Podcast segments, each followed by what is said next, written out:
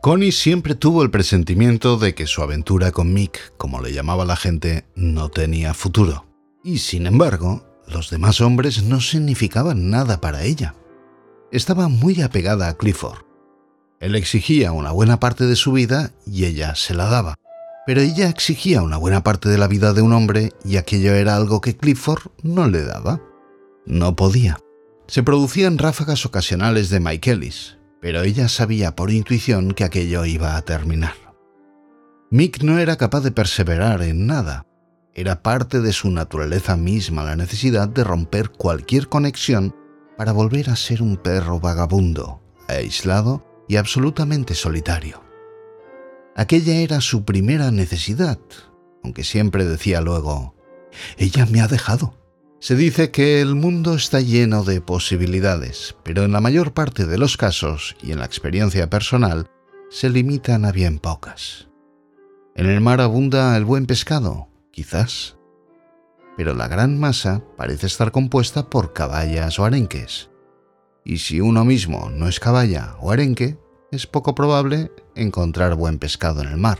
Clifford avanzaba hacia la fama e incluso hacia el dinero la gente venía a verle. Connie tenía casi siempre a alguien en Bradby, pero si no eran caballa, era arenque, con algún barbo o congrio ocasionales. Había algunos asiduos constantes, gente que había estado en Cambridge con Clifford. Uno era Tommy Dukes, que se había quedado en el ejército y era general de brigada. El ejército me deja tiempo para pensar y me libra del combate diario de la vida decía. Otro era Charlie May, un irlandés que escribía trabajos científicos sobre las estrellas. También estaba Hammond, otro escritor. Todos eran de la edad aproximada de Clifford, los jóvenes intelectuales del momento. Todos ellos creían en la vida de la mente. Lo que se hiciera al margen de eso era asunto privado y no importaba demasiado. Nadie piensa en preguntarle a otro a qué hora va al retrete. Eso es algo que no importa a nadie más que a la persona en cuestión. Y así con la mayor parte de los asuntos de la vida ordinaria, como se gana el dinero, o si uno quiere a su mujer, o si se tiene alguna aventura. Todo eso solo le interesa a uno, y cómo ir al retrete les tiene sin cuidado a los demás. Lo único importante sobre el problema sexual, dijo Hammond, que era un individuo alto y delgado, con mujer y dos niños, pero que tenía una relación mucho más íntima con una máquina de escribir. Es que no tiene ninguna importancia. En sentido estricto no hay problema. A nadie se nos ocurre seguir a un hombre al retrete, así que ¿por qué le vamos a seguir cuando se va a la cama con una mujer? Justamente ahí está el problema. Si no nos fijáramos más en una cosa que en la otra, no habría problema. Todo es un despropósito y una falta de sentido enorme. Cuestión de curiosidad mal planteada. Desde luego, Hammond, desde luego. Pero si alguien empieza a rondar a Julia, tú te intranquilizas. Y si insiste, puedes llegar a estallar. Julia era la mujer de Hammond. Hombre, claro. Y lo mismo me pasaría si le da por mear en un rincón del cuarto de estar. Hay un sitio adecuado para cada una de las cosas. ¿Quieres decir que no te importaría que hiciera el amor con Julia en un dormitorio discreto? Charlie May hablaba con una ligera ironía, porque él mismo había coqueteado un poco con Julia y Hammond lo había cortado en seco. Claro que me importaría. El sexo es un asunto privado entre Julia y yo, y desde luego me importaría que alguien trate de meterse en medio. En realidad, dijo el delgado y pecoso Tommy Dukes, que tenía un aspecto mucho más irlandés que May, pálido y más bien gordote. En realidad tú, Hammond, tienes un fuerte sentido de la propiedad y una fuerte voluntad de autoafirmación y quieres triunfar. Desde que me quedé definitivamente en el ejército y me aparté un poco de los asuntos del mundo, he llegado a darme cuenta de lo excesiva que es el ansia que tienen los hombres de figurar y triunfar. Está fuera de toda medida. Toda nuestra individualidad se ha ido por ese camino. Y desde luego la gente como tú crees salir mejor adelante con ayuda de una mujer. Por eso eres tan celoso. Eso es lo que el sexo significa para ti, una pequeña dinamo vital entre tú y Julia para llegar al éxito. Si empezaras a no tener éxito, empezarías a coquetear como Charlie, que no tiene éxito. La gente casada, como tú y Julia, lleva una etiqueta pegada como los baúles de viaje. Eh, la etiqueta de Julia es señora de Arnold B. Hammond. Igual que una maleta en el tren que pertenezca a alguien. Y tu etiqueta es Arnold B. Hammond. A la atención de la señora de Arnold B. Hammond. Sí, tienes razón, tienes razón. La vida de la mente necesita de una casa cómoda y buena comida. Eh, tienes toda la razón. Incluso necesita la posteridad. Pero todo está basado en la tendencia instintiva al éxito. Ese es el eje sobre el que todo da vueltas. Hammond parecía algo picado. Estaba no poco orgulloso de la integridad de su forma de pensar y de no amoldarse a las exigencias de la época, pero a pesar de todo corría tras el éxito. Es muy cierto que no se puede vivir sin pasta, dijo May. Hay que tener una cierta cantidad para poder vivir y salir adelante. Incluso para tener la libertad de pensar hay que tener una cierta cantidad de dinero, o el estómago te lo impedirá. Pero me parece que se le podrían quitar las etiquetas al sexo. Somos libres de hablar con cualquiera, así que eh, ¿por qué no vamos a ser libres de hacer el amor con cualquier mujer que nos incline a ello? Ya ha hablado el celta lascivo, dijo Clifford. ¿Lascivo? Bueno, ¿por qué no? No creo que le haga más daño a una mujer por dormir con ella que por bailar con ella. O incluso por hablarle del tiempo. No es más que un intercambio de sensaciones en lugar de ideas, con que, ¿por qué no? Tan promiscuo como los conejos, dijo Hammond. ¿Por qué no? ¿Qué tienen de malo los conejos? son peores que una humanidad neurótica y revolucionaria llena de un odio histérico. Aún así, no somos conejos. Dijo Hammond.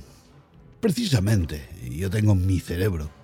Tengo que hacer ciertos cálculos sobre ciertos asuntos astronómicos que me importan casi más que la vida o la muerte.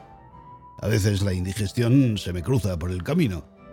El hambre se me cruzaría en el camino de una forma desastrosa y lo mismo sucede con el hambre de sexo. ¿Y entonces qué?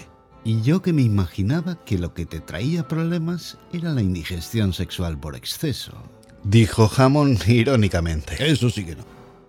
Ni como en exceso ni jodo en exceso. Pasarse en la comida es algo que depende de uno mismo. Pero a ti te gustaría matarme de hambre. En absoluto, puedes casarte. ¿Y cómo sabes que puedo? Podría no irle bien a mi proceso mental. El matrimonio podría atontar, atontaría sin duda, el proceso de mi espíritu. Yo no estoy hecho así. Y por eso van a tener que encadenarme a una perrera con un fraile. Es una solemne tontería, chaval. Tengo que vivir y desarrollar mis cálculos. A veces necesito mujeres y, me niego a convertirlo en un drama y rechazo las condenas morales o las prohibiciones de quien sea. Me avergonzaría de ver a una mujer por el mundo con una etiqueta de mi nombre pegada encima, con la dirección y la estación de destino como un baúl. Ninguno de los dos había perdonado al otro el asunto de Julia. El sexo sea simplemente otra forma de hablar, en que se ponen en acción las palabras en lugar de decirlas. Dijo Dukes. Supongo que es cierto. Creo que podríamos intercambiar tantas sensaciones y emociones con las mujeres como ideas sobre el tiempo y demás. El sexo podría ser una especie de conversación física normal entre un hombre y una mujer. No se habla con una mujer si no se tienen ideas comunes, mejor dicho. No se pone ningún interés en lo que se habla. Y de la misma manera, a no ser que tuviera alguna emoción o simpatía en común con una mujer, uno no se acostaría con ella. Pero si se tuviera... Si se siente la atracción que hace falta o la simpatía necesaria por una mujer, tendría uno que acostarse con ella. Dijo May. Es lo único honesto acostarse con ella. Igual que cuando se tiene interés en hablar con alguien, lo único decente es tener esa conversación. No cae uno en la mojigatería de meter la lengua entre los dientes y morderla. Se dice lo que se tenga que decir y lo mismo el otro. No. Dijo Hammond. Ese es un error. Tú, por ejemplo, May, malgastas la mitad de tu fuerza con las mujeres. Nunca llegarás a donde debieras con un talento como el tuyo. Una parte demasiado grande de él se va por el otro lado. Quizás sí. Y del tuyo se va una parte demasiado pequeña, querido Hammond. Casado o no. Puede que mantengas la integridad y pureza de tu cerebro, pero se te está acorchando. Tu cerebro tan puro eh, se te está quedando tan seco como las cuerdas de un violín. Por lo que puede verse, lo único que haces es taparle la boca. Tommy Dukes estalló en una carcajada. A la carga, cerebro. Dijo, Miradme. Yo no hago ningún trabajo mental puro y elevado, simplemente engarrapateo algunas ideas. Y a pesar de todo, ni me caso ni corro detrás de las mujeres. Creo que Charlie tiene razón. Si quiere andar tras las mujeres, está en su derecho de no hacerlo muy a menudo. Pero yo no le prohibiría que lo hiciera. En cuanto a Hammond, eh, tiene un sentido de la propiedad, así que, naturalmente, el camino recto y la puerta estrecha está bien para él. Le veremos convertirse en el auténtico hombre de letras inglés antes de extinguirse. ABC de la cabeza a los pies. Luego vengo yo. No soy nada, un escribano. ¿Y tú, Clifford? ¿Crees tú que el sexo es un motor que ayuda al hombre a tener éxito en el mundo? Clifford no solía hablar mucho en estas ocasiones. No aguantaba el ritmo. Sus ideas no eran lo bastante vitales. Era demasiado confuso y emotivo. Ahora se sonrojó y pareció sentirse incómodo.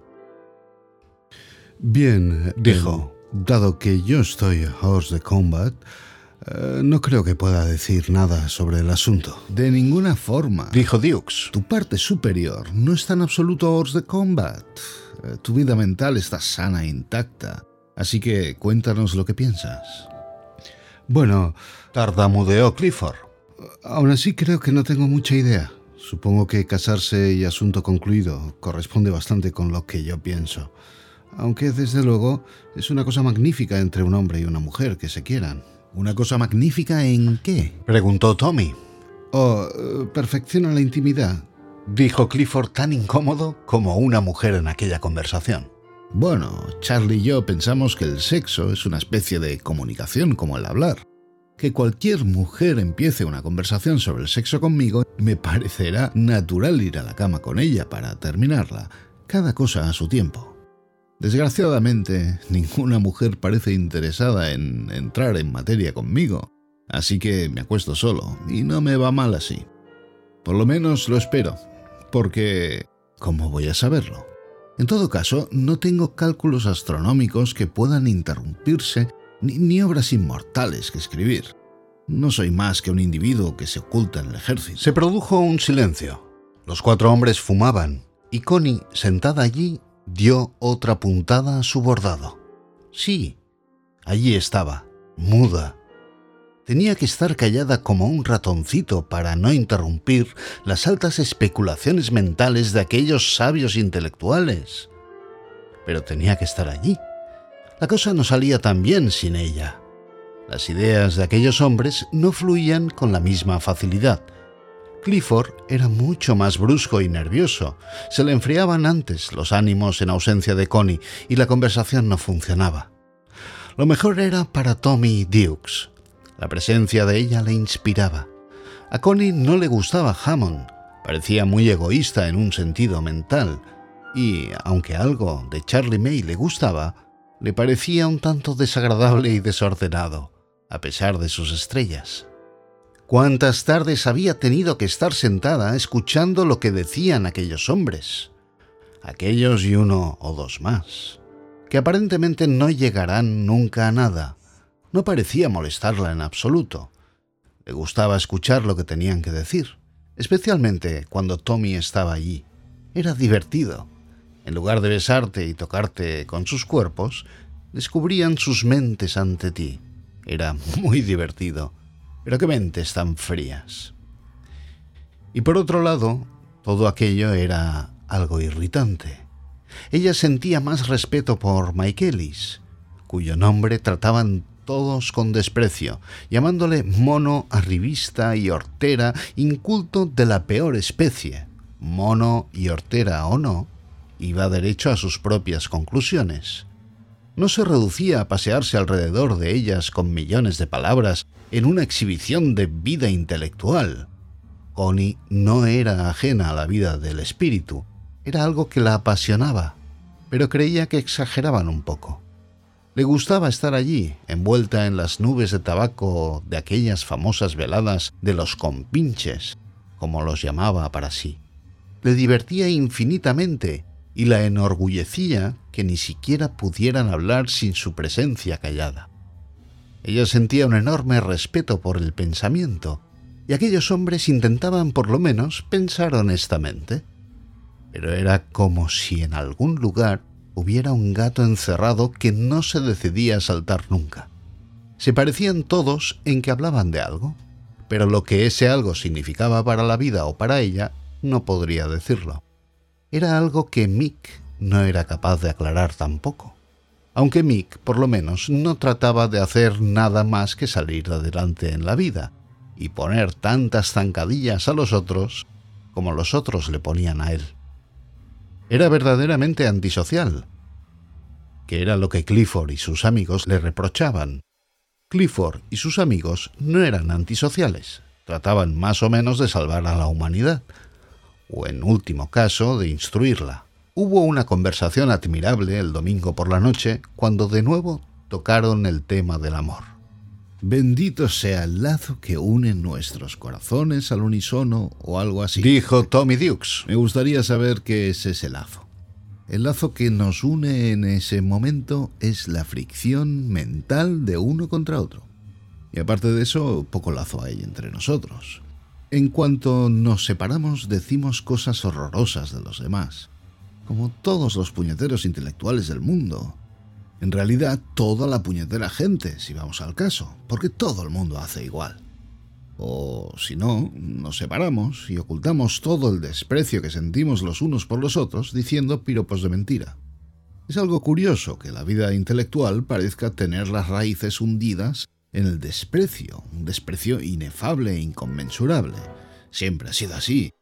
Eh, mirad a Sócrates, eh, en Platón, y toda la banda que le rodeaba, puro desprecio, una tremenda alegría de destrozar a quien sea, a Protágoras o a quien quiera que le tocara el turno.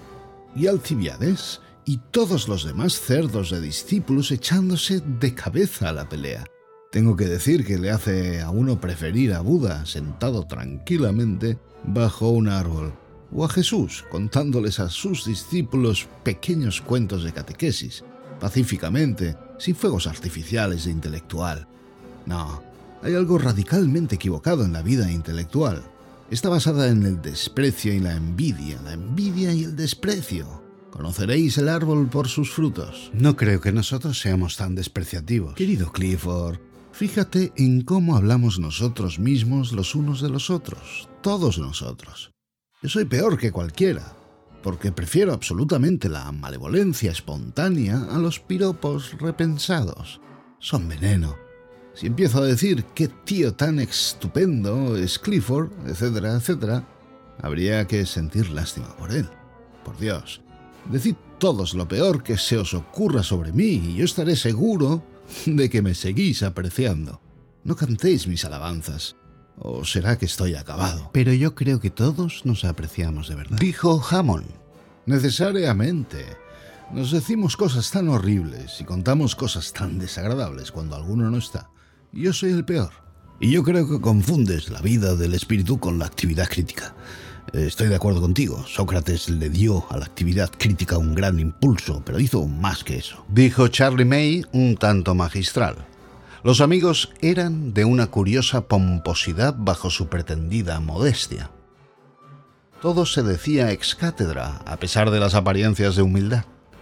Duke se negó a entrar en el tema de Sócrates. Exactamente. Crítica y conocimiento no son lo mismo. Dijo Hammond. Desde luego que no. Intervino Berry, un joven moreno y tímido que había venido a visitar a Dukes y pasaría allí la noche. Todos le miraron como si hubiera abierto la boca a un asno. no estaba hablando sobre el conocimiento. estaba hablando de la vida intelectual. el conocimiento real parte del todo de la conciencia del vientre y del pene tanto como del cerebro y la mente. La mente solo puede analizar y racionalizar. Si se deja que la mente y la razón manden en el gallinero, Lo único que pueden hacer es criticar y acabar con todo. Repito, lo único que pueden hacer. Esto es de una gran importancia. Dios. ¿Y cómo necesita hoy el mundo la crítica? Una crítica implacable. Por tanto, vivamos la vida mental y la gloria en nuestra malignidad y acabemos con la inútil farsa. Pero cuidado, la cosa es así. Mientras se vive la vida, se es de alguna manera un todo orgánico con la vida toda. Eh, pero una vez que se entra en los caminos de la vida mental, se recoge el fruto. Se ha cortado la relación entre la manzana y el árbol, la relación orgánica. Y si no queda nada en la vida más que la vida de la mente, se convierte uno mismo en una manzana cortada del árbol, caída a tierra. Entonces se convierte en una necesidad lógica ser despreciativo, de la misma manera que la necesidad natural de la manzana caída es eh, pudrirse. Clifford abrió mucho los ojos. Para él era todo palabrería. Connie se reía para dentro en secreto. Así que somos todos manzanas caídas. Dijo Hammond con cierta acidez y petulancia. Convirtámonos en sidra. Dijo Charlie. ¿Pero qué piensas del bolchevismo? Dijo el moreno Berry, como si todo hubiera llevado a aquella cuestión. ¡Bravo! Estalló Charlie. ¿Qué piensas del bolchevismo? Venga, vamos a destrozar el bolchevismo. Dijo Dukes. Me temo que el bolchevismo es un tema demasiado amplio. Dijo Hammond moviendo la cabeza gravemente. A mí me parece que el bolchevismo, Dijo Charlie. no es más que un odio exagerado a lo que ellos llaman lo burgués. ¿Y qué cosa es lo burgués? Eso no está nada claro. Es el capitalismo, entre otras cosas. Los sentimientos y las emociones son tan decididamente burgueses que habría que inventar un ser humano que no los tuviera. Así, el individuo, especialmente el hombre persona, eh, es un burgués, de modo que hay que suprimirlo. Uno debe desaparecer engullido por algo más grande, el conglomerado social soviético. Un organismo incluso es burgués, así que el ideal debe ser mecánico. La única cosa que es una unidad no orgánica, compuesta de muchas partes diferentes y sin embargo esencialmente iguales, es la máquina. Cada, cada hombre es una pieza de la máquina y el motor de la máquina el odio, odio a lo burgués. Eso para mí es el bolchevismo. Totalmente. Dijo Tommy. Pero esa me parece una descripción perfecta del ideal industrial. Es, en embrión, el ideal del dueño de fábrica. Excepto que nunca reconocería que el odio sea la fuerza motriz. Y es odio, se diga lo que se diga, odio a la vida misma. Basta mirar esos Midlands para verlo con total claridad.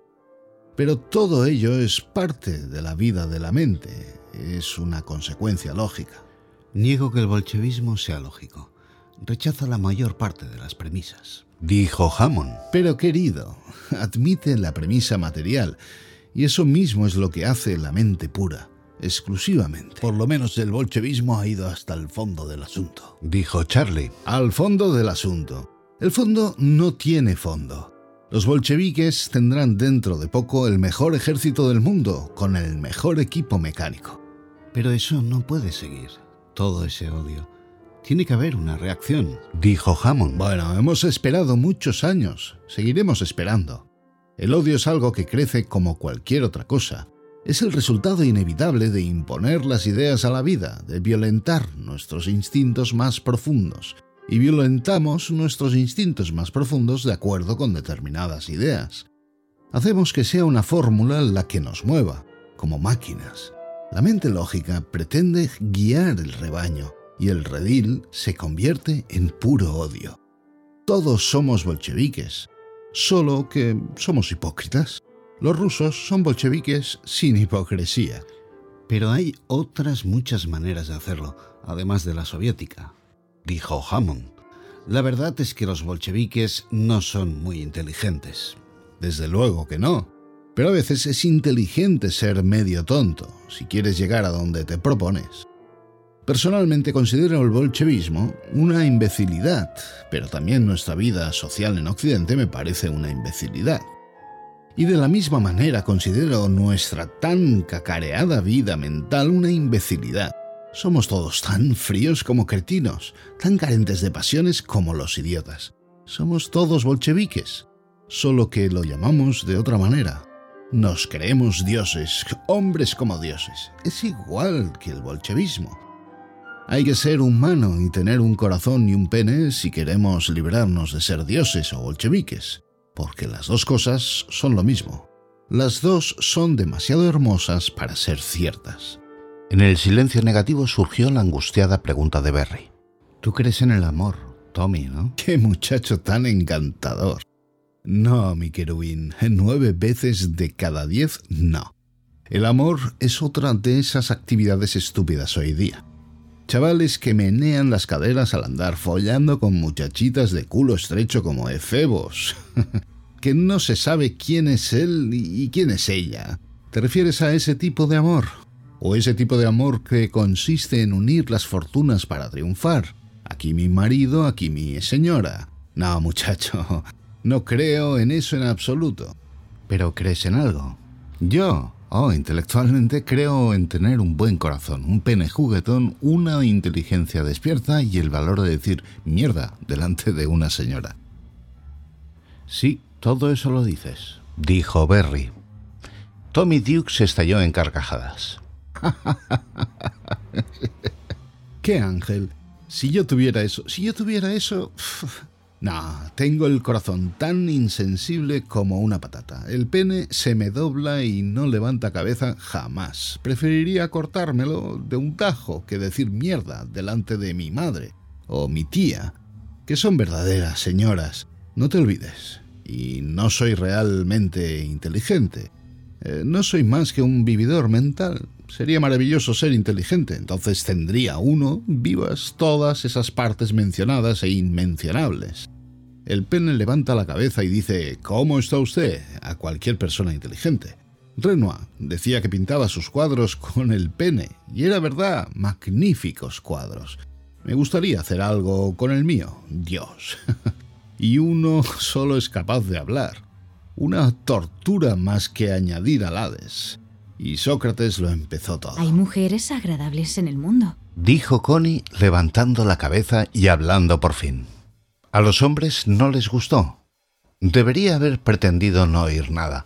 No les gustaba nada que admitiera haber estado escuchando atentamente una conversación así. Dios mío, si no son agradables conmigo, ¿qué importa que lo sean con el vecino? No, es absurdo. Yo no puedo vibrar al unísono con una mujer. No deseo realmente a ninguna mujer cuando estoy frente a ella, y no voy a empezar a forzarme a que me guste. Santo cielo, no, no, no. Eh, seguiré como estoy y viviré una vida intelectual. Es lo único honrado que puedo hacer. Me hace completamente feliz hablar con las mujeres. Pero es algo puro, puro sin remedio, puro sin remedio. ¿Qué dices tú, Hildebrand, pequeño? Es mucho menos complicado si uno permanece puro dijo Berry. Sí, la vida es demasiado sencilla.